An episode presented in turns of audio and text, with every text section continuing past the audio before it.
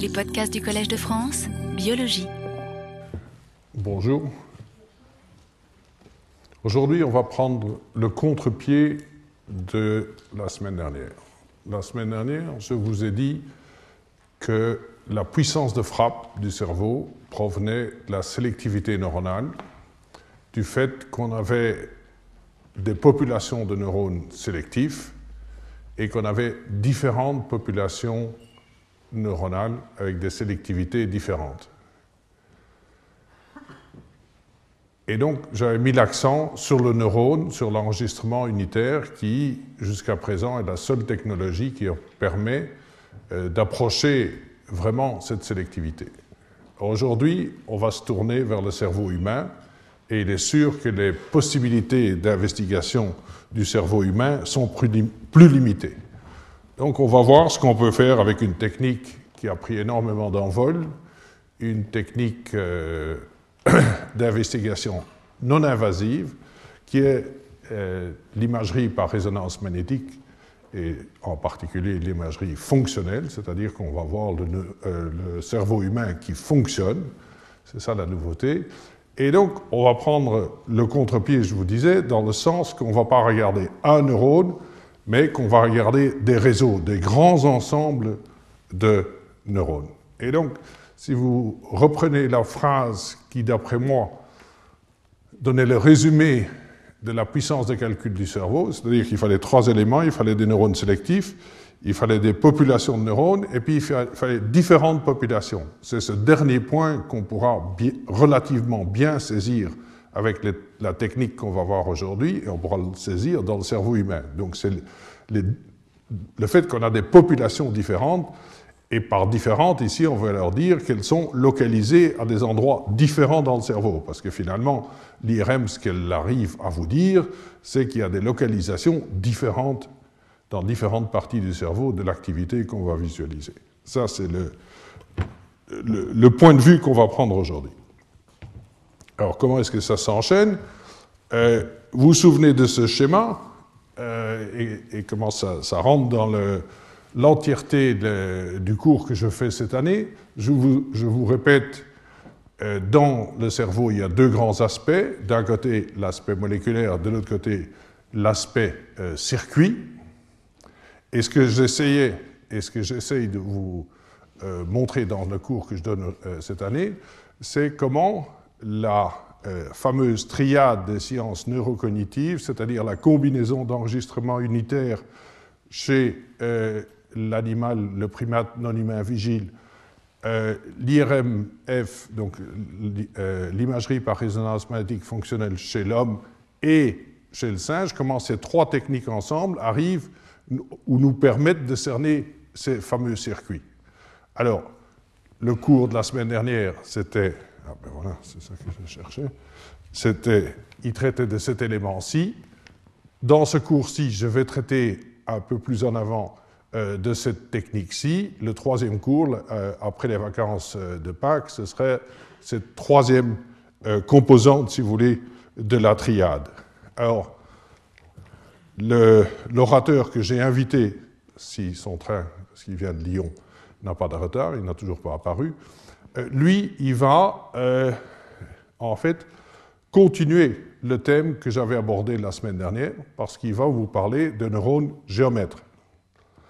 Vous vous souvenez peut-être que la dernière figure que je vous ai montrée le cours dernier, c'était euh, les neurones d'Emesti dorsal, une région qui analyse le flot optique, et on avait vu que quand on testait toutes les direction de divergence du flux optique qui donne finalement la direction dans laquelle on avance, le fameux heading en anglais, en fait, les neurones avaient une distribution large de toutes les positions préférées pour cette divergence.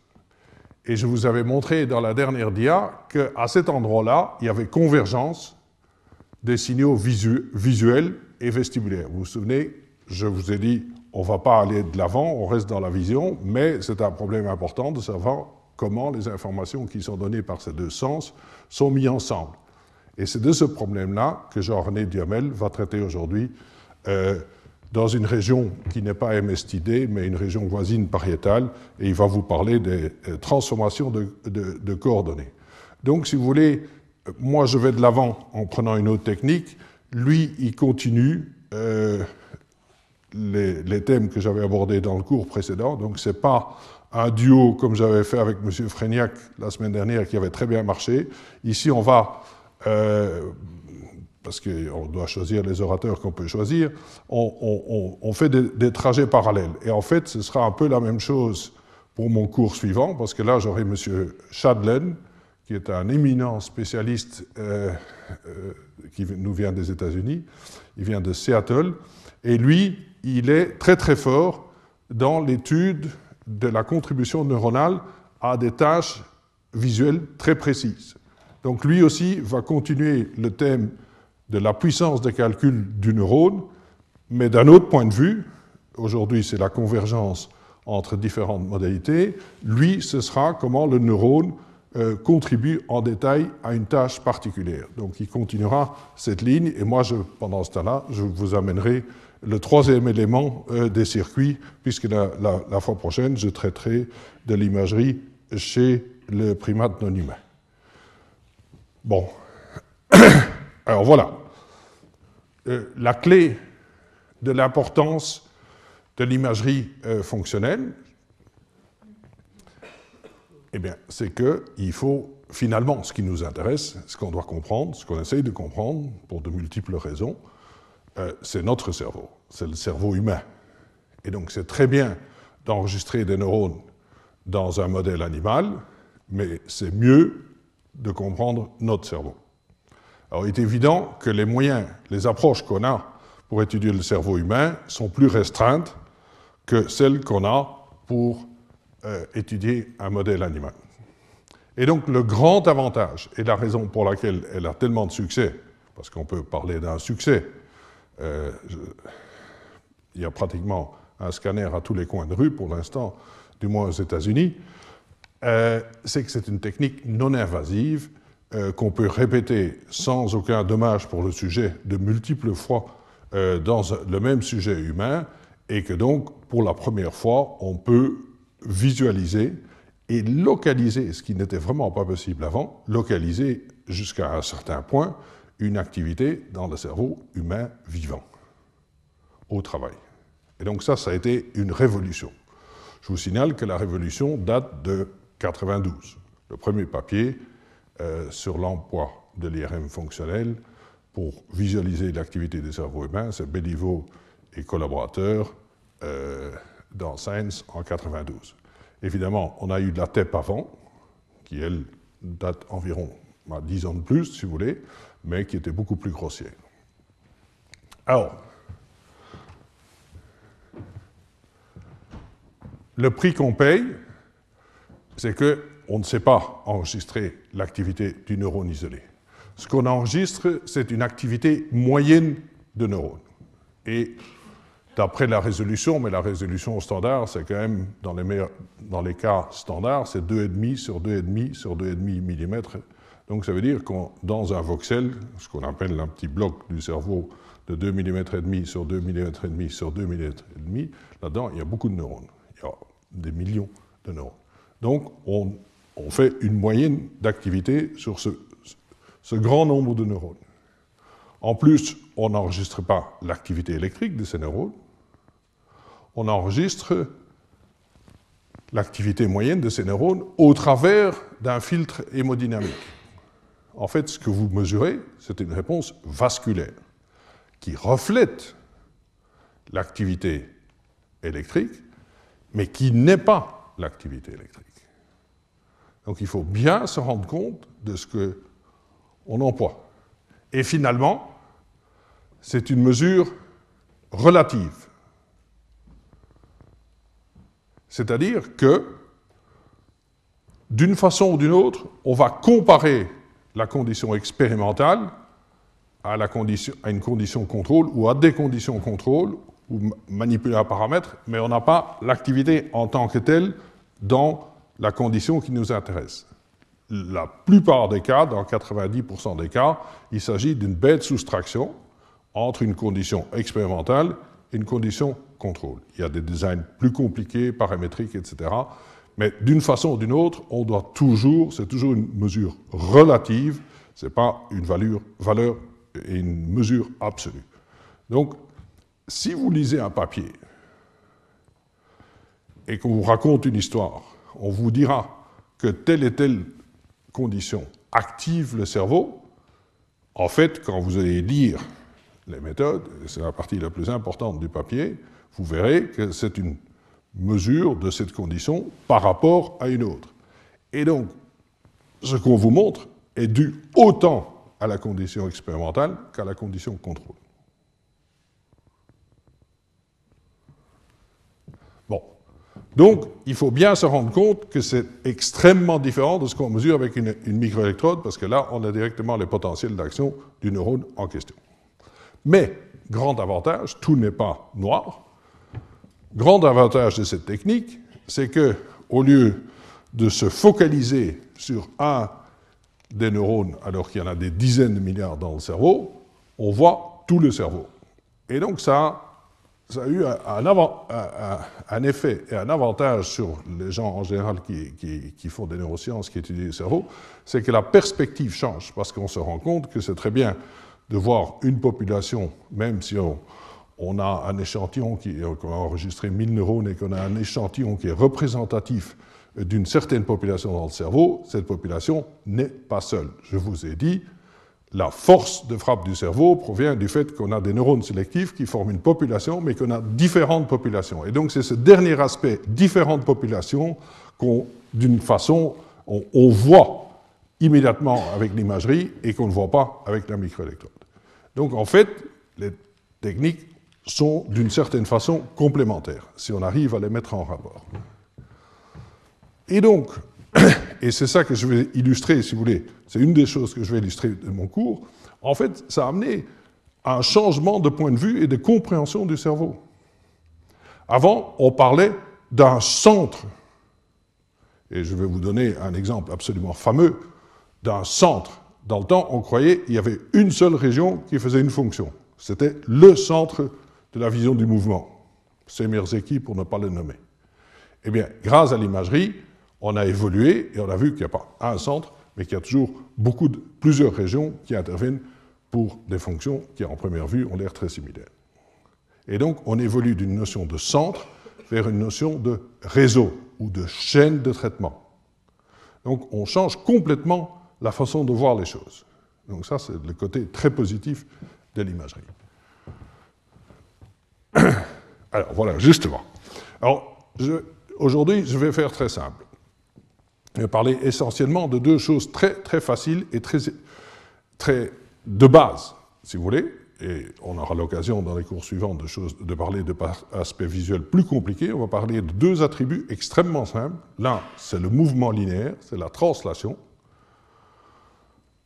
Donc ça, c'est vraiment du mouvement bas niveau, bien que je vais vous parler, alors pour faire contrepart et mettre les choses en perspective, d'une région qu'on a découverte dans le cerveau humain qui semble apparemment s'occuper que du très haut niveau, ça c'est pour faire contrepartie. Donc d'un côté, on a le mouvement très simple, la translation, et puis l'autre côté, la forme bidimensionnelle, le shape, la forme euh, qui dé définit euh, en partie les objets. Donc on va parler de ces deux choses-là et de comment, où ils sont traités dans le cerveau humain. Mais vous allez voir qu'il y a des ajoute ci et là qui vont euh, donner du volume à l'affaire. Alors justement, on va employer ce mouvement et les régions dans le euh, cerveau humain qui, sont, euh, qui répondent et qui sont sensibles au mouvement, on va employer ça pour illustrer ce passage de la notion de centre à la notion de chaîne de traitement ou de réseau. Alors justement, voilà, ça c'est la première étude qui a jamais été faite chez l'homme sur les régions qui sont impliquées dans le traitement du mouvement. C'est un papier qui d'abord est paru dans Nature et après est paru dans le Journal of Neuroscience. Et il est dû à Semerzeki. Il montrait que dans le cerveau humain, quand on compare un stimulus en mouvement par rapport au même stimulus euh, à l'arrêt, Et donc la condition contrôle, c'est l'arrêt, la condition expérimentale, c'est le mouvement, on fait la soustraction. Eh bien, dans la TEP, parce que ceci est encore de la TEP, on voit deux régions latérales à l'arrière du cerveau. Donc ça, c'est une coupe horizontale du cerveau humain. L'avant est ici, donc le frontal est là, l'arrière est ici, la région euh, primaire V1 serait ici, et en fait, on a sur le côté postérieur et latéral de l'hémisphère, on a deux régions qui s'allument, et Semir était convaincu que puisqu'il avait enregistré dans MT du singe et qu'il avait montré, et c'était sa position, que V5, comme lui l'appelle, ou MT chez le singe, était plein de neurones qui étaient directionnels, il y avait, c'était pour lui la région corticale qui traitait le mouvement, eh bien, il était évident que pour lui, ceci était la région corticale, mais cette fois-ci du cerveau humain, qui traite le mouvement. Et donc, c'est de là que vient la notion du centre. Et très longtemps, il y a eu un espèce de dogme, c'est traitement du mouvement et même perception du mouvement, ce qui n'est quand même pas la même chose, égale activité dans MT. Et ils se sont vraiment acharnés pour montrer, ou essayer de montrer, que chaque fois qu'il y avait perception visuelle, il y avait activité dans MT. Pour essayer de... Évidemment, ça n'a pas marché. Mais et, donc, il est intéressant, c'est vraiment une transposition directe des idées qui venaient de la microélectrode. Et donc ici, vous allez voir que justement l'imagerie a apporté un démenti flagrant. Ça, c'était la A de ce papier. Il y avait un B dans le papier, c'est qu'il y avait aussi une zone qui était spécialisée pour la couleur.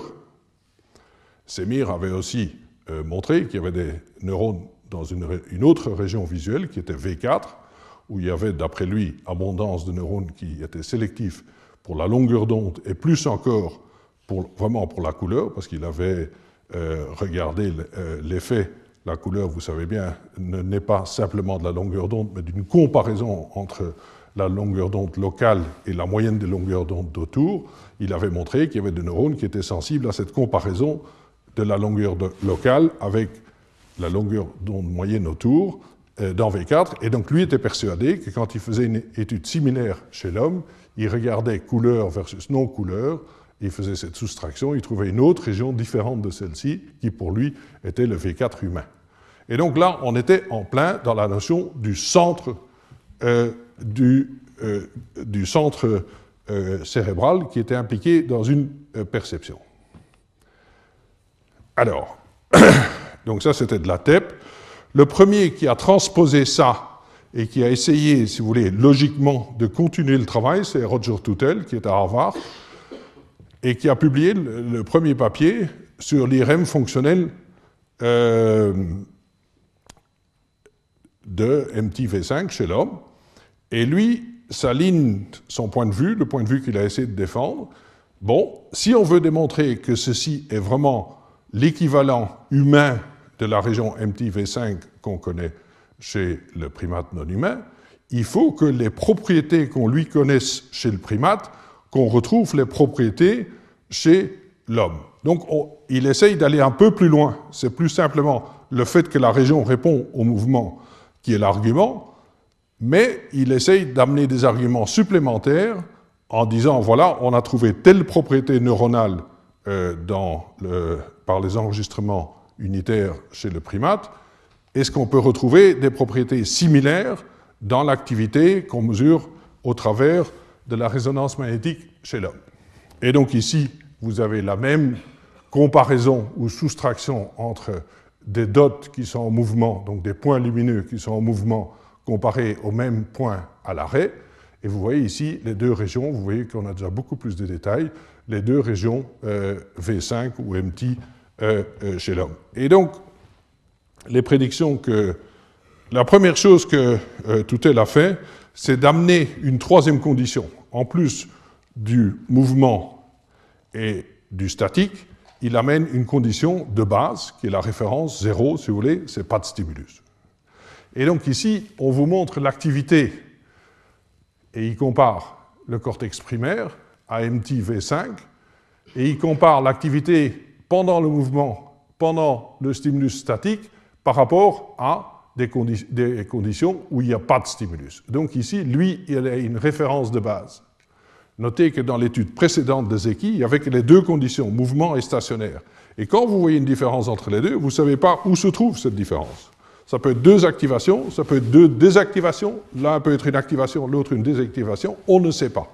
En ajoutant une condition de référence et dans la vision, contrairement à d'autres situations, il est clair quelle est la référence, pas de stimulus, c'est la référence, c'est l'écran vide. Et donc vous voyez bien que quand vous avez euh, du mouvement ou du statique, dans V1, vous avez un changement qui est à peu près équivalent. Donc quand vous comparez directement ces deux conditions, dans V1, vous n'avez pas de différence. Donc vous voyez comme quoi il faut faire attention quand on lit des résultats de l'IRM, et je vous ai dit, c'est une soustraction, c'est une comparaison, donc pas de résultat, donc un résultat zéro ne veut pas dire pas d'activité, ça veut dire activité égale qui éventuellement peut être très forte, comme c'est le cas ici. Donc V1 travaille beaucoup, mais il travaille aussi, autant, si vous voulez, pour le stationnaire et pour le mouvement. Par contre, dans la région MTV5, c'est très différent, parce qu'ici, on a une forte activation pendant la période où il y a du mouvement, et il n'y a pas d'activation du tout pendant le stationnaire. Et donc, vous voyez, maintenant, vous comprenez pourquoi, si on compare directement ces deux-ci, vous avez quelque chose de très significatif. Donc, finalement, le statique active relativement peu. Donc ça, c'était la première chose qu'il a fait, c'est ajouter la condition de base, et puis il a testé deux prédictions. La première prédiction, c'est euh, la sensibilité au contraste, comme c'est du magnocellulaire, est très élevée. Les neurones dans MT et en général dans toute euh, la branche magnocellulaire qui vient de la rétine, ils sont très sensibles. Donc des contrastes très faibles les activent. Et donc si vous comparez euh, les réponses au mouvement pour différents contrastes, vous devez trouver, et c'est ce qu'il trouve effectivement, qui a toujours des signaux euh, relativement forts à des contrastes relativement bas, et ça c'est très très différent de ce qui se passe dans V1. Donc il y avait une prédiction, c'est-à-dire que MT devait marcher euh, au bas contraste, et c'est vérifié. Ça, ça n'est pas une condition suffisante, mais au moins c'était une condition nécessaire.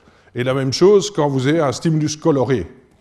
Quand vous avez un réseau vert et rouge, et vous jouez avec la différence de luminance entre le vert et le rouge. On sait bien que les neurones magnocellulaires, quand on met le contraste de luminance dans un stimulus coloré, quand on le met à zéro, c'est-à-dire qu'on fait de l'équiluminance, on sait bien que les magnocellulaires se taisent. Et donc, si MT est alimenté par, de nouveau, un courant, par des inputs, euh, des entrées magnocellulaires, on prédit que quand le contraste de luminance est zéro, eh bien, il faut qu'il y ait, euh, une, chute de la réponse. Et donc ici, vous voyez cette manipulation du contraste de luminance négatif veut dire que le rouge est plus fort que le vert, et le positif veut dire l'inverse, que le vert est plus luminant que le, rouge. Vous voyez que dans VA, ça a relativement peu d'effet, parce que là, il y a un mélange magnocellulaire, parvocellulaire, et donc il y a assez d'éléments qui continuent à travailler au contraste zéro, mais dans MT, vous avez une chute. Je n'ai pas dit qu'on va à zéro, mais j'ai dit qu'on a une chute. Ce qui est important, c'est cette espèce de V. Donc ça aussi, c'était une prédiction. Et puis plus tard, on a ajouté dans la même veine une troisième prédiction, c'est que euh, euh, Mike Shadden, qui sera là dans deux semaines ou dans trois semaines au cours prochain, vous parlera beaucoup de ce stimulus-ci, qui est un stimulus euh, où on manipule ce qu'on appelle la cohérence du mouvement. Vous avez tous des points lumineux qui bougent, et dans le cas normal, ils bougent tous à la même vitesse, dans la même direction. Donc ça, c'est un stimulus qui est 100% cohérent. Mais si vous avez accès aux points lumineux séparés, ou aux points noirs, peu importe, euh, vous avez accès à leurs mouvements séparés, vous pouvez manipuler le nombre ou le pourcentage de ces points lumineux qui, ont, qui sont cohérents. Et à la limite, vous pouvez avoir la situation de cohérence zéro, qui est celle d'un un téléviseur qui est mal réglé, où vous avez une espèce de, euh, scintillement euh, de points noirs et blancs, où rien ne va dans aucune direction. Ça, c'est la zéro cohérence, et vous pouvez faire toutes les mixtures que vous voulez avec et doser le pourcentage de cohérence.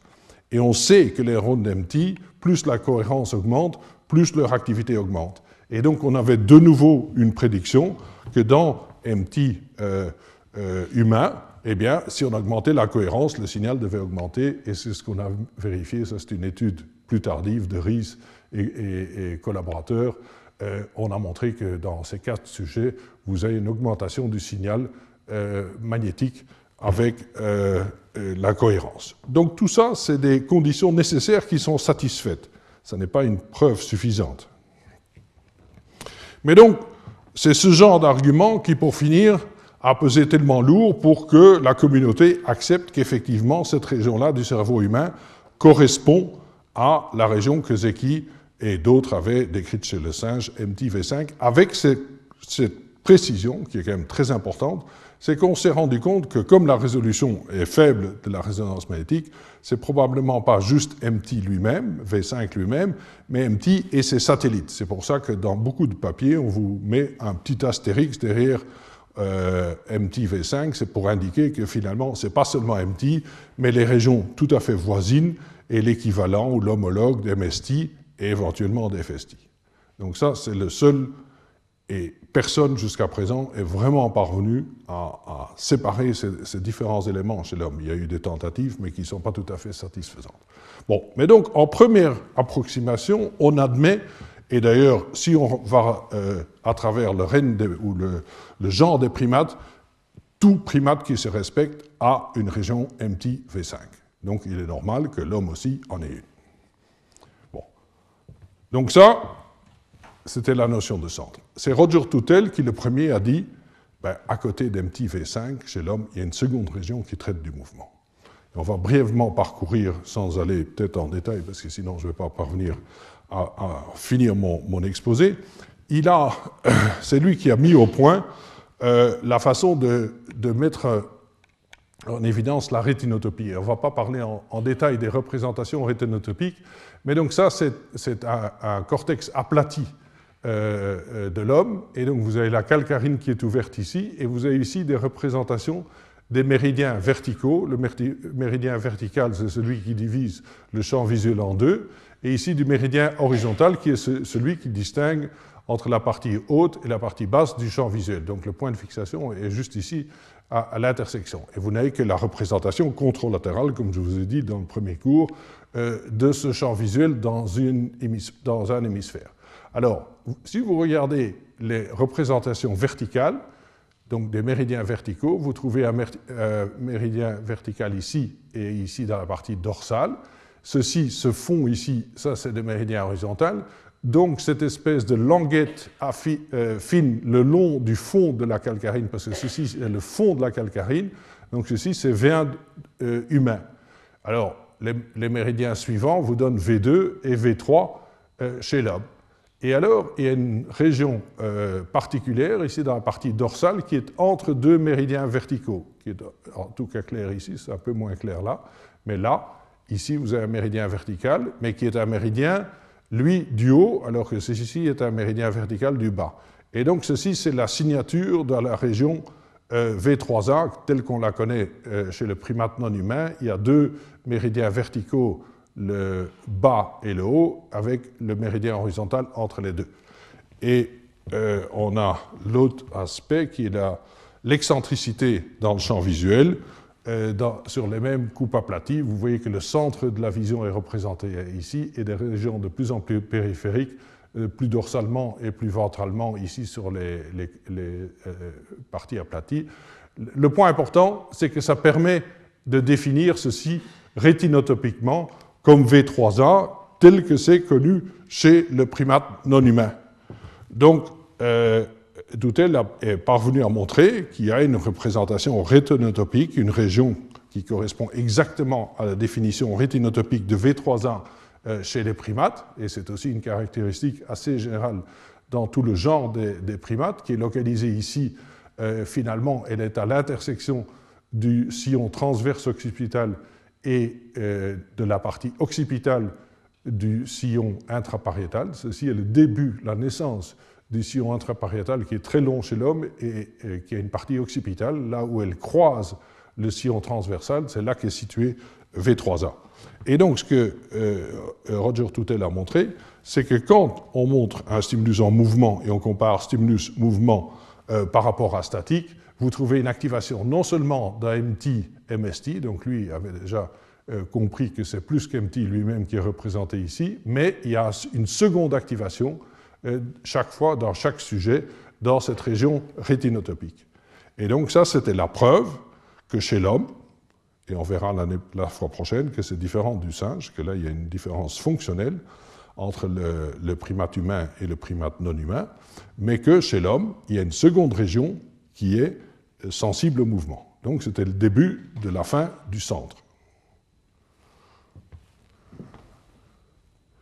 Alors, on a embranché, et je vous ai amené le stimulus que nous, on emploie pour euh, faire le test euh, mouvement, euh, non-mouvement. Donc ça, c'est le, statique, et ça, c'est le mouvement. Et en fait, ici, je montre que sur un axe horizontal, aller-retour, mais en fait, il fait les quatre axes, vertical et les deux obliques, et l'horizontal tel que ceci. Et en fait, si vous avez une caméra suffisamment sensible et que vous mesurez tout le cerveau humain, vous voyez qu'il y a toute une série de régions qui sont actives euh, quand on soustrait le statique du mouvement. Et alors, vous reconnaissez ici, ça c'est MT-V5, donc ça c'est le premier truc de Zeki.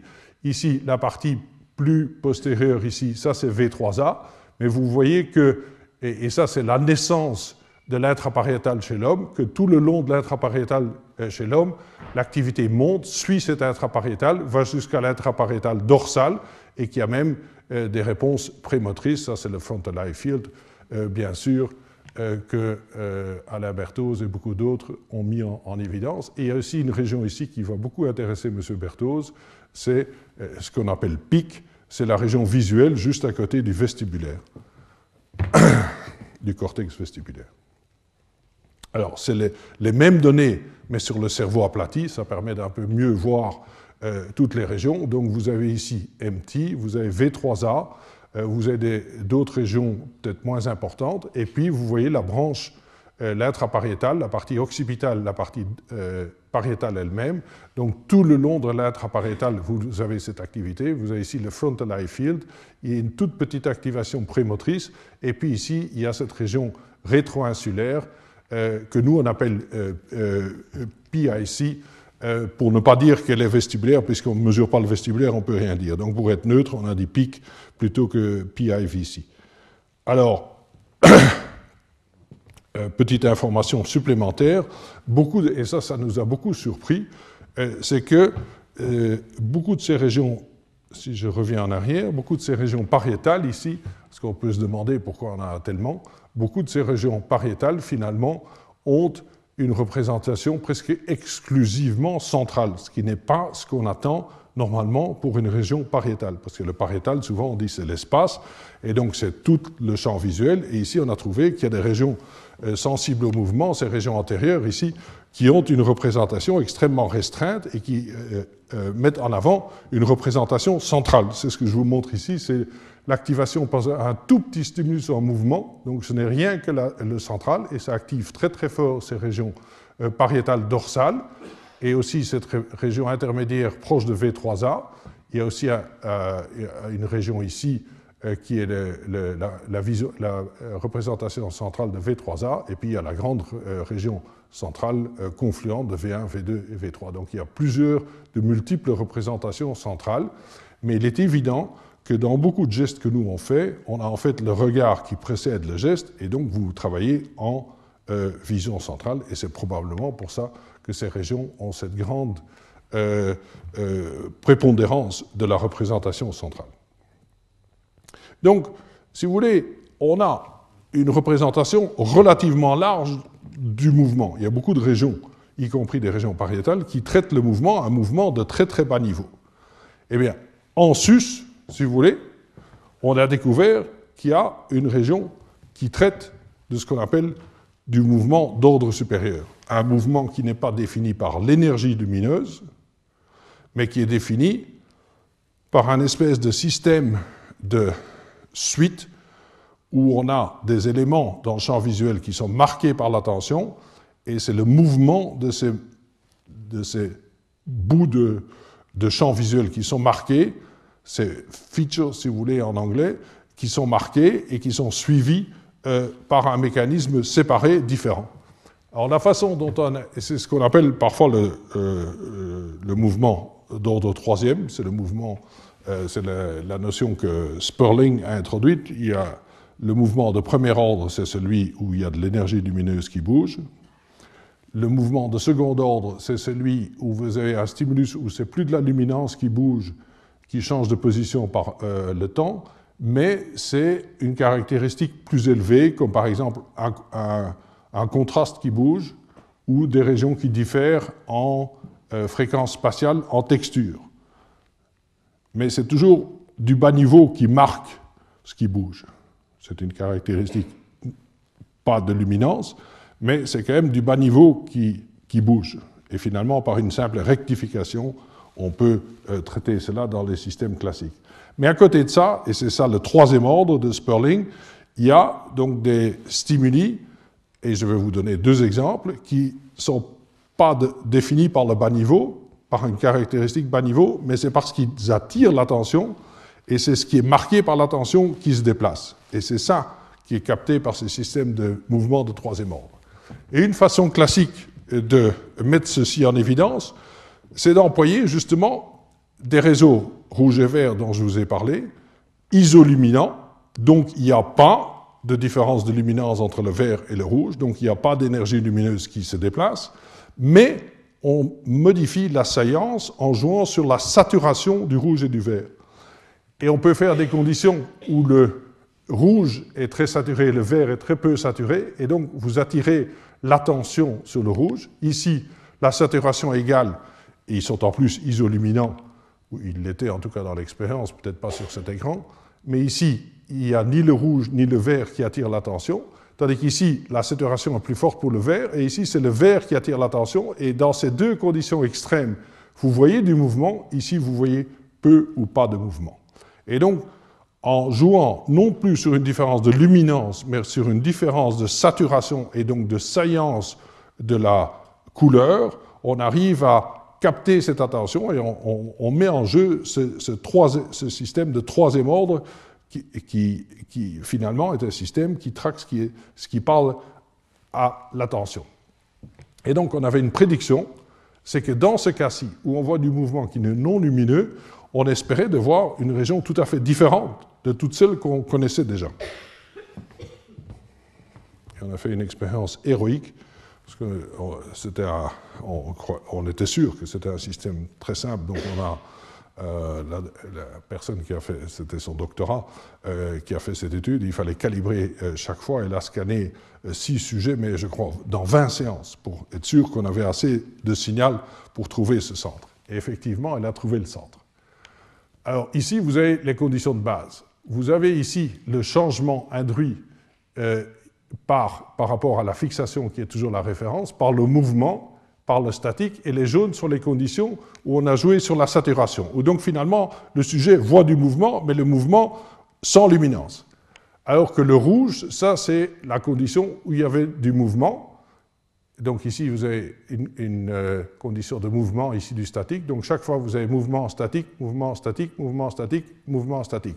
Donc ça, c'était les trois conditions isoluminantes. Mais dans la bleue, ici, il n'y avait pas de différence de saturation. Donc on ne voyait pas de mouvement. Et vous voyez bien qu'entre ces deux conditions, il n'y a pas de différence. Ici, on voyait mouvement. Et vous voyez qu'il y a une grosse différence entre mouvement et statique. La quatrième condition ne parle pas de cette, région-ci, mais ici, il y a du mouvement basé sur la luminance, et ici, il y avait le contrôle statique. Donc, on a aussi pris la différence entre euh, ces deux conditions-ci.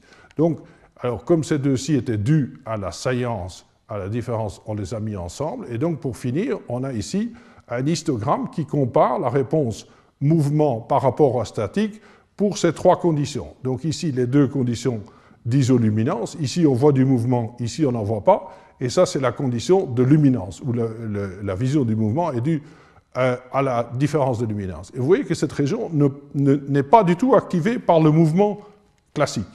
Donc, elle ne voit pas un mouvement qui est dû à de l'énergie qui se déplace. Par contre, elle voit le mouvement d'ordre supérieur. Et là où il n'y a rien, parce qu'il n'y a ni différence de luminance, ni différence de saturation, et donc on ne voit pas de mouvement non plus, elle ne donne pas de signal. Donc ça, c'est cette fameuse nouvelle région qui est dans le pariétal inférieur chez l'homme, une région totalement inconnue. Et maintenant, parce que depuis lors, on a fait pas mal de travaux où on a comparé le primate humain et non humain, on pense que peut-être c'est une région qui est dans un cortex nouveau, qui n'existe pas chez le primate non humain. Alors ici, comme on avait tellement de données, on a pu euh, diviser les données en trois euh, euh, groupes. Ça, c'est les premières sessions, les secondes sessions et les dernières sessions. Et vous voyez que l'activation est présente dans chacune des sessions. Donc c'est une région remarquable parce qu'elle ne répond pas du tout au mouvement classique. Alors, elle est remarquable d'une autre façon. Elle est bilatérale, mais sa représentation elle-même du champ visuel est bilatérale. C'est-à-dire qu'ici, le stimulus est à droite, c'était un stimulus qui était sur le, méridien horizontal, 4 euh, degrés à droite ou 4 degrés à gauche. La raison pour laquelle on a fait ça, c'est qu'il fallait être sûr, l'expérience ne pouvait marcher que si on avait de l'isoluminance. Et l'isoluminance est plus facile à atteindre dans la périphérie proche du champ visuel que dans la vision centrale, parce qu'il y a toutes sortes de, déformations. Et donc on était, on était plus sûr de pouvoir être sûr qu'il y avait isoluminance. Euh, c'était un, psychophysicien américain qui était venu calibrer tout notre système. C'était euh, Del euh, Lindsay de Ohio qui était venu mettre au point le stimulus. C'est pour ça qu'on a un stimulus légèrement périphérique et il est soit à droite ou soit à gauche. Et vous voyez que c'est le, le, pariétal inférieur ipsilatéral qui réagit le plus. Donc ça, c'est stimulus à droite, vous avez une réponse à droite et à gauche stimulus à gauche, vous avez une réponse à gauche et une réponse à droite. Donc il y a une représentation bilatérale du champ. Et en fait, à la fin, je vous montrerai une image, c'est la seule région qu'on connaisse qui est sensible au mouvement et qui est bilatérale. Bilatérale dans le sens qu'elle représente tout le champ. Alors, c'est évidemment un stimulus extrêmement difficile à manipuler. Et donc on était très très content de trouver dans la littérature, au moment où on était en train de faire euh, euh, cette étude, qu'il y avait un autre stimulus qui est qualifié de haut niveau, qui est le mouvement apparent, mais le mouvement apparent à grande distance, ce qu'en anglais on appelle le long range apparent motion. Il y a beaucoup, beaucoup de mouvements apparents. Ici, on parle du long range, c'est-à-dire que où les points sautent vraiment entre deux points très distants. Et il y avait un rapport euh, qui venait d'Harvard, Batelli et collaborateurs, qui avait montré que des lésions du pariétal, à droite chez l'homme, pouvaient induire des déficits de perception dans un stimulus de mouvement apparent où les, points lumineux, à un moment donné, vous montrez ces points-ci, et euh, au, moment suivant, vous montrez euh, ces points-là, et en fait, le stimulus, je l'ai ici, Et donc, à une fréquence convenable, vous voyez un très beau mouvement. Si vous jouez sur la fréquence, euh, le seul paramètre qui compte, c'est la fréquence temporelle. Et c'est indépendant de, l'espacement entre les, euh, les, points. Et donc, si ça va trop lentement, vous verrez l'un point après l'autre. Et si vous, vous, allez trop vite, vous allez voir tous les dots en même temps. Vous avez l'impression de flicker. Et c'était le test que Batelli avait employé, c'était de comparer ce mouvement apparent à un flicker a donc un allumage simultané. Et donc, on s'est demandé si cette fameuse région euh, ne répondrait pas également à ce stimulus. Et elle répond. Voilà la même région. Et donc, on a fait une comparaison entre le mouvement apparent et un contrôle de scintillement à la même fréquence. Donc ici, les dots apparaissent simultanément, ici successivement, et ici, vous avez une impression de mouvement. Et donc la région est euh, plus activée quand il y a mouvement que quand il y a scintillement, contrôle. Et ceci est vrai pour la droite et la gauche. Et vous voyez, ceci c'est la région droite. Vous voyez de nouveau qu'il y a une réponse un peu plus forte à droite qu'à gauche. Une fréquence plus basse du, du, mouvement apparent, là où il est moins net, euh, donnait moins d'activation. Ici, c'était un contrôle avec une tâche, etc. Donc cette région est également capté par un mouvement apparent, mais un mouvement apparent de longue distance. Et ici, c'est, alors on avait finalement fait toute la dichotomie, si tu veux, si vous voulez, euh, euh, de, des différents types de mouvements. Donc ça, c'est le mouvement d'ordre, euh, où est-ce qu'il est? Ici, de premier ordre, ça c'est la luminance. Je vous ai déjà montré que cette région ne répondait pas, son activité est proche de zéro dans tous les sujets et dans tous les hémisphères est proche de zéro pour un stimulus qui est, euh, où il y a le mouvement basé sur la, luminance. Ici, ça, c'est le mouvement de second ordre, comme par exemple un contraste euh, qui bouge, et là, en moyenne, l'activation est nulle aussi. Et donc, ce n'est que ce type de mouvement-ci, le mouvement apparent, qui est vraiment le troisième ordre, qui active euh, cette région. Alors, ça c'est une dia beaucoup trop compliquée, c'est peu didactique, mais c'est juste pour vous dire qu'il n'y a aucune autre région, qu'on a regardé toutes les autres régions que je vous ai montrées, les régions de bas niveau, il n'y a aucune qui a ces caractéristiques euh, de euh, la région que je viens de vous décrire.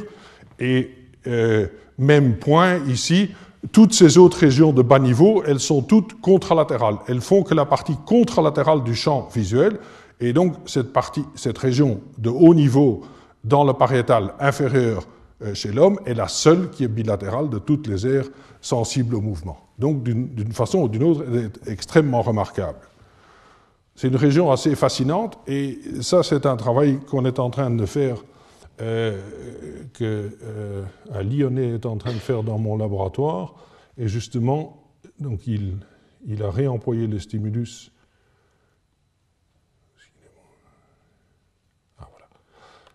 de mouvement apparente. Il a essayé de retrouver la région et il a trouvé que, et c'est ça l'activation que vous voyez ici, ça c'est en fait un random effect dans 20 sujets, à condition qu'on y ajoute la visibilité du stimulus. Donc il a comme paramètre, il a fait une soustraction apparent comparée à scintillement, comme dans l'étude précédente, et aussi bien pour le champ gauche que le champ droit, donc il a toutes les mêmes caractéristiques, mais en plus, on avait des 20 sujets et certains avaient des perceptions assez différentes, avaient des sensibilités à la fréquence différentes, et ce n'est qu'en ajoutant comme, euh, paramètre euh, la visibilité du stimulus pour le sujet à la fréquence qu'on a employée dans euh, la stimulation qu'on trouve cette activation. Donc ceci est en fait une activation qui dépend aussi de la visibilité de ce mouvement apparent. Donc non seulement c'est du euh, de l'ordre supérieur, c'est bilatéral, ça ne répond pas au bas niveau, mais ça est dépendant à, ou dépendant de la visibilité du stimulus pour le sujet donné. Donc il y a un lien direct avec la perception. Voilà, pour le mouvement. L'autre paramètre très simple, et c'était le titre général de mon cours, c'était traitement de mouvement et de la forme. Donc quand on regarde le traitement de la forme, dans le cerveau humain, qu'est-ce qu'on trouve? Eh bien, en partie des régions très voisines et en partie des régions différentes. Ça, c'est le test classique qui a été introduit par Courty et Kanwisher, qui étaient à MIT à l'époque, euh, pour euh, détecter les régions qui sont sensibles à la forme. Et donc le principe, c'est qu'on a une forme, ici, soit définie par euh, des tons de gris, soit ici par simplement le contour, par un, dessin, si vous voulez, et on compare ça à ce qu'on appelle en anglais une condition scrambled, c'est-à-dire qu'on on coupe en petits morceaux et on les remet au hasard. C'est une condition chamboulée, si vous voulez. C'est la condition contrôle. Et vous faites ça pour des tons de gris, vous faites ça pour le dessin, et ça, vous faites ça pour des objets que vous reconnaissez, qui sont familiers, du moins pour l'humain, et pour des objets qui ne sont pas familiers. Et donc, ce qu'on fait, c'est de nouveau un contraste. Donc, vous voyez, ce que je vous disais, c'est toujours une soustraction. Donc, on va regarder ce qui est plus actif pour euh, ce stimulus-ci que pour euh, ce stimulus-ci. Et donc, l'idée, c'est que des éléments de très bas niveau qui voient que le contour local ou qui voient que le niveau de gris local, eh bien, ils vont réagir de même dans les deux euh, conditions. Ce qui va être extrait, c'est des régions qui regardent la cohérence le fait que différents traits se suivent ou que euh, les niveaux de gris sont organisés d'une façon ou d'une autre pour donner la forme. Donc c'est ça, c'est là-dessus qu'est basé le principe de l'extraction de la forme, c'est que le bas niveau va être stimulé de la même façon, mais des régions qui sont sensibles à l'alignement des traits ou à la succession des niveaux de gris qui vous donnent l'impression de la forme, que ceux-là vont être activés. Et donc je passe directement parce qu'à l'origine, on avait dit que c'était essentiellement la partie ventrale dans le papier originel, on avait accentué le fait que c'était surtout des régions ventrales que vous voyez qui sont les plus significatives. Le jaune, c'est ce qui est de plus significatif, donc c'est celle-ci qui donne la plus forte différence. Mais de nouveau, vous voyez une extension dans le pariétal et même dans le ventral euh, prémoteur. Alors, de même que pour le mouvement, voilà euh, euh, la vue sur l'hémisphère aplati. Et donc, vous avez ici toute la partie temporale du cortex humain. Vous avez le fusiforme, le temporal inférieur ici. Vous avez même très en avant ici le sulcus collatéral.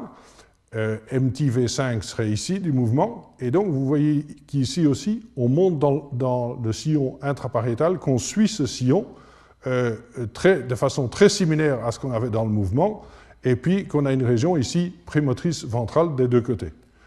On a une petite extension euh, qu'on n'avait pas vue avant. Ceci, c'est une moyenne de 34 sujets.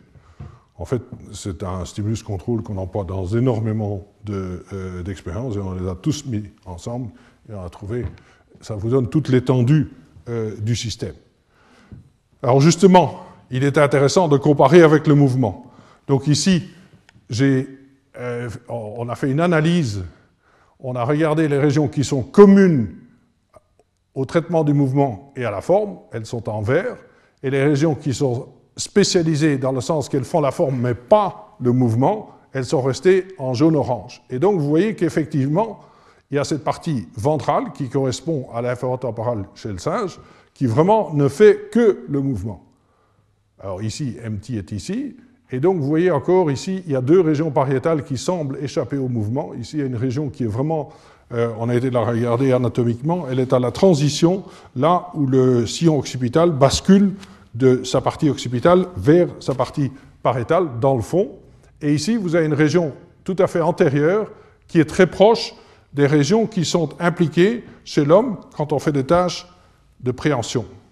Et il est évident que quand vous avez de la préhension, vous avez besoin de la forme. Et donc, on pense que cette région-ci euh, correspond à cela. Et alors, ceci, c'est du ventral euh, prémoteur euh, sur lequel on peut discuter éventuellement pendant les questions ça nous amène trop loin, mais ça correspond probablement aux régions euh, ou aux neurones canoniques qui ont été décrits à Parme. Alors on peut faire l'exercice opposé, évidemment. Vous voyez qu'une fois qu'on a les données, on peut, on a un bon ordinateur, on peut faire pas mal de choses. On peut se poser la question inverse.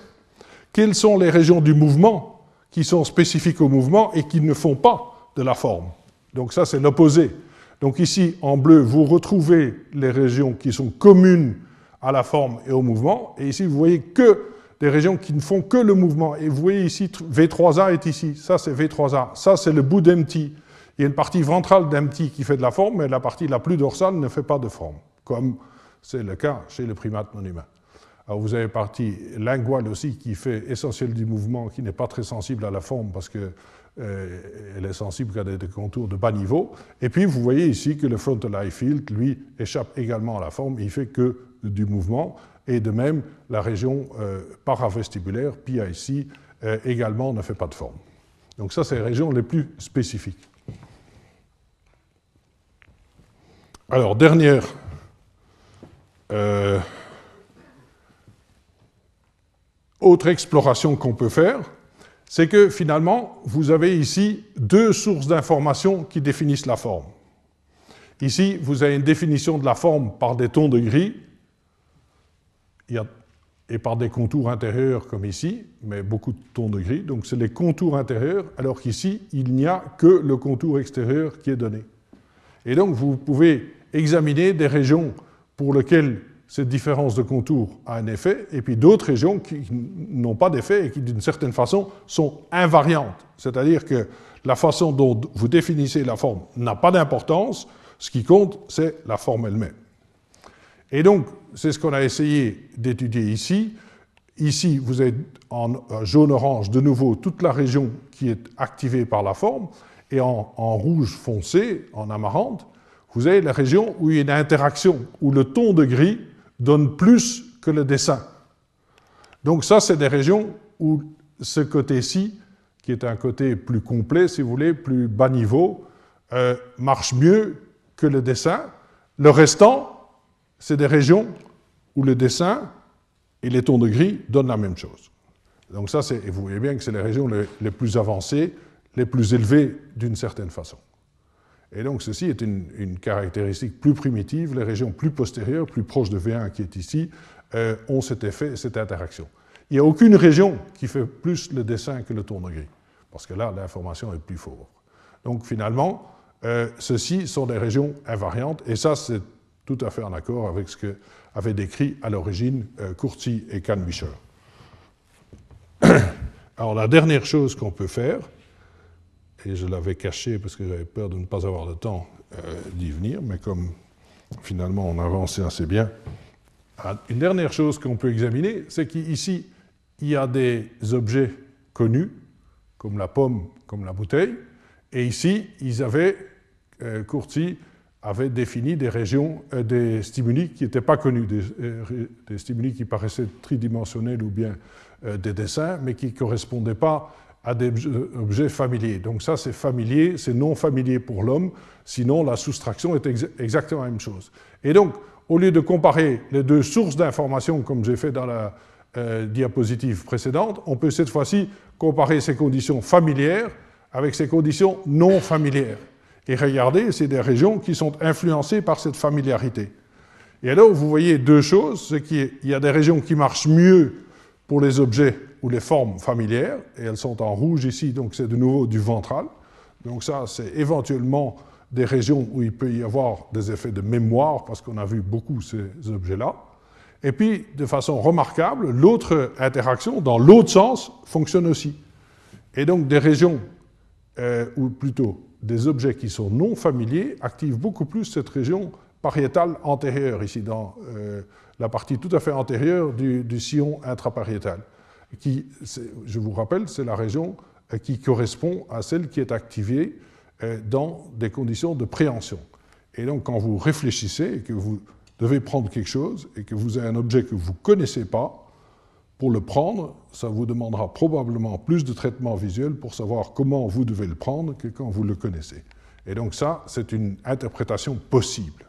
Et vous voyez que l'imagerie, c'est ça qui n'est pas plaisant à l'imagerie, c'est que c'est toujours une interprétation. C'est difficile d'aller vérifier. Mais c'est une interprétation.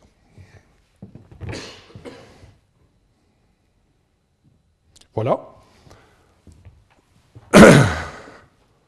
Donc on a fait un panorama un petit peu rapide en passant sur deux euh, euh, sensibilités. Et notez que j'ai employé, j'ai peut-être pas assez mis l'accent, quand on parle d'imagerie, nous, on aime bien parler de sensibilité. On ne parle pas de sélectivité parce qu'on ne sait pas mesurer la sélectivité. Et donc, ce que je vous ai montré, c'est des régions qui sont sensibles au mouvement simple, au mouvement linéaire, et des régions qui sont sensibles à la forme.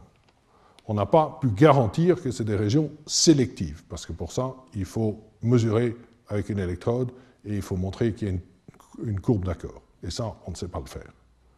Donc, c'est pour ça qu'on a parlé de sensibilité. Mais je crois qu'il est clair que l'imagerie a amené une révolution dans notre façon de penser et qu'on ne pense plus en termes de centre, que pour un attribut, il y a une région corticale qui traite cet attribut-là. Il est très clair, et c'est pour ça que j'ai montré ces grandes activations, parce que finalement, il y a beaucoup de régions qui sont activées, et donc on a cette notion de chaîne de traitement ou de réseau. Alors, pourquoi? Parce qu'à première vue, et, c'est vrai que ça interpelle surtout les gens qui font de la microélectrode et qui, euh, qui ont tendance à penser il y a une région qui s'occupe de telle chose, c'est perturbant de voir tellement de régions qui s'occupent de la même chose. Alors, trois éléments de réflexion. Premier élément de réflexion, je vous ai montré, surtout pour le mouvement, c'est vraiment du bas niveau. C'est un stimulus extrêmement simple, c'est un attribut extrêmement simple. Vous avez bien vu, et c'est pour ça que je vous ai quand même amené cette série d'études sur le mouvement d'ordre supérieur, quand on attaquait un mouvement beaucoup plus particulier, un stimulus beaucoup plus spécifique, comme le mouvement euh, apparent à grande distance, on avait quand même une activation beaucoup plus restreinte. Donc une partie de l'explication, c'est que on a un stimulus relativement bas niveau, relativement général, qui de fait est traité par une série de régions. Donc ça, c'est une première série, euh, euh, euh, une certaine explication. Une seconde explication, c'est qu'il y a probablement le long de la chaîne de traitement qu'on met en, qu'on voit ici, qu'on visualise, il y a une élaboration qu'on ne capte pas avec la simple soustraction mouvement statique ou bien forme intacte comparée à forme chamboulée. Parce que là, c'est du très grossier. Mais par exemple, et je ne vous ai pas donné d'exemple, mais je, vous le dis maintenant, dans les régions du mouvement, il y a quelque chose qui évolue, c'est-à-dire que la réponse au scintillement, au flicker, disparaît. MT-V5 répond au flicker, aussi bien les neurones que dans l'IRM. Et donc, elle ne correspond pas à la vision du mouvement, puisque le flicker, il n'y a pas de mouvement, pourtant elle active MTV5. Mais quand vous montez dans la chaîne vers le pariétal, et aussi vers la région vestibulaire PIC, la réponse au flicker, au scintillement, disparaît. Donc là, il y a une élaboration qu'on ne capte pas avec la simple soustraction mouvement statique, parce qu'il y a d'autres aspects qui, eux, disparaissent. Donc, d'une certaine façon, la sélectivité, ou je ne peux pas parler de sélectivité, mais la sensibilité devient plus restreinte, si vous voulez. Et ça rejoint un petit peu la notion qu'avec le mouvement d'ordre supérieur, on n'avait plus que quelques régions qui étaient actives. Donc ça, c'est quand même qu'il y a une élaboration de messages qu'on ne capte pas dans une soustraction de bas niveau. La même chose pour la partie euh, traitement de, la forme bidimensionnelle. Ici, on a pris, si vous voulez, les deux extrêmes. On a la forme intacte et puis on a un découpage en tout petits morceaux très fins. Il y a des gens qui ont fait des découpages de moins en moins fins, de plus en plus grossiers, de sorte que ce qu'on capte, c'est la cohérence entre des parties et le tout, et des parties de plus en plus grandes. Alors on trouve que les, les régions se resserrent, et donc plus euh, on fait une comparaison entre des choses qui sont plus proches, plus on va trouver que la partie antérieure de ce que je vous ai montré. Donc là aussi, il y a une élaboration euh, dans le sens que ici, on a fait une soustraction qui isole toute la cohérence, mais si on cherche de la cohérence de, euh, plus en plus grande, si vous voulez, avec des morceaux entre le tout et des morceaux de plus en plus grands, si vous voulez, vous allez trouver des zones de plus en plus restreintes. Donc là aussi, il y a évidence d'élaboration dans cette chaîne. Alors, troisième idée à raccrocher à ce réseau ou à cette euh, chaîne, c'est que, et ça je reprends un de mes thèmes de ma leçon inaugurale, c'est qu'il est important que l'information sorte du système visuel. Vous vous souvenez, la vision par derrière. C'est important. Une activation ou une activité dans un centre tel que le considérait Zeki et qui est là dans MT et qui reste isolé, on ne sait rien en faire. Ce qu'il faut, c'est qu'elle communique en dehors du système visuel, qu'elle soit transmise à autre chose. Et donc ça aussi, ça fait appel à cette chaîne de traitement. Il faut bien que d'autres régions aient aussi ce signal pour le, finalement le transmettre. MT V5 euh, projette vers le frontal eye field, mais sinon elle n'a pas de sortie motrice. Donc il faut bien sortir de la vision vers d'autres, vers d'autres systèmes, et donc ça aussi, ça veut dire qu'éventuellement il faut répéter la même information, puisque sinon on ne peut pas la transmettre. Donc ça aussi, ça explique en partie pourquoi on a des chaînes de transmission et que donc on voit éventuellement une chaîne de traitement en réseau. Donc ça, c'est une des grandes conclusions, c'est que on va retrouver plusieurs régions impliquées dans la même fonction. Alors, l'autre aspect que j'ai euh, euh, traité, si vous voulez, euh, c'est le recouvrement entre ce qui traite la forme et ce qui traite le mouvement. Et vous avez vu qu'il y avait une grande partie pariétale qui était commune aux deux sensibilités. Évidemment, et j'aurais dû vous avertir, ceci est un Moyen Âge, 34 sujets. Et donc, fatalement, il y a du lissage, et donc, il se peut que par le lissage, vous allez toujours exagérer le recouvrement. Si vous faisiez un sujet simple, vous trouverez probablement moins de recouvrement. En plus, il s'agit de stimuli très très grands. Je vous ai montré que le stimulus de la forme c'était 15 degrés, le mouvement c'était 7 degrés, donc c'est des stimuli grands. Peut-être que si on fait des stimuli plus localisés, il y aura moins de recouvrement. Donc on était dans des conditions qui maximisent le recouvrement. Mais quand même, il y a euh, énormément de régions, surtout dans la partie pariétale, qui, qui, semblent dévolues autant au mouvement euh, qu'à la forme. Alors la première chose qui vient à l'esprit, et c'est d'ailleurs un raisonnement classique en imagerie, si vous avez deux activations, est-ce qu'il n'y a pas un facteur commun qui serait différent de la forme et du mouvement qui explique le fait que vous avez cette activation commune?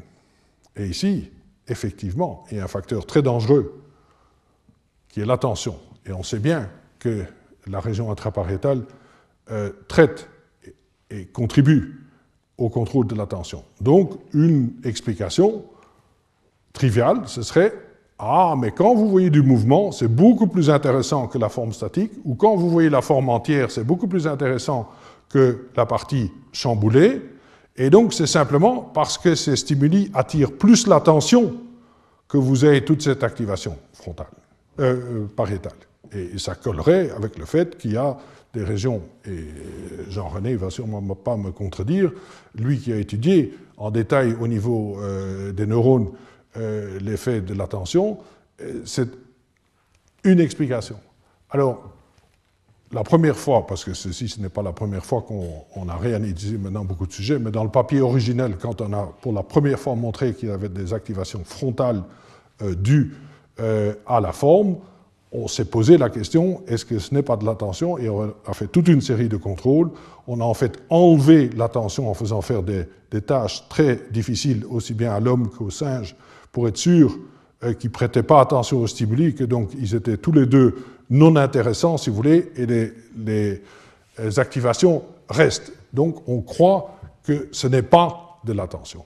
Et en fait, quand vous regardez toutes ces régions qui sont communes à la forme et au mouvement, ça correspond pratiquement parfaitement aux régions dont je vous montrerai plus tard qu'elles sont impliquées dans l'extraction de la forme tridimensionnelle à partir du mouvement. Donc, dans une fonction qui relie forme et mouvement. Et donc, ça, probablement, c'est la raison pour laquelle il y a tellement de recouvrement. Alors, le recouvrement n'était pas complet, et donc, je vous ai quand même amené une belle, euh, un bel exemple de spécialisation. Dans toute la partie ventrale, la forme active la région temporale et le mouvement fait très très peu. Et donc là, on a quand même une belle évidence de spécialisation à l'intérieur du système visuel dans la partie ventrale. Voilà. Je vous remercie.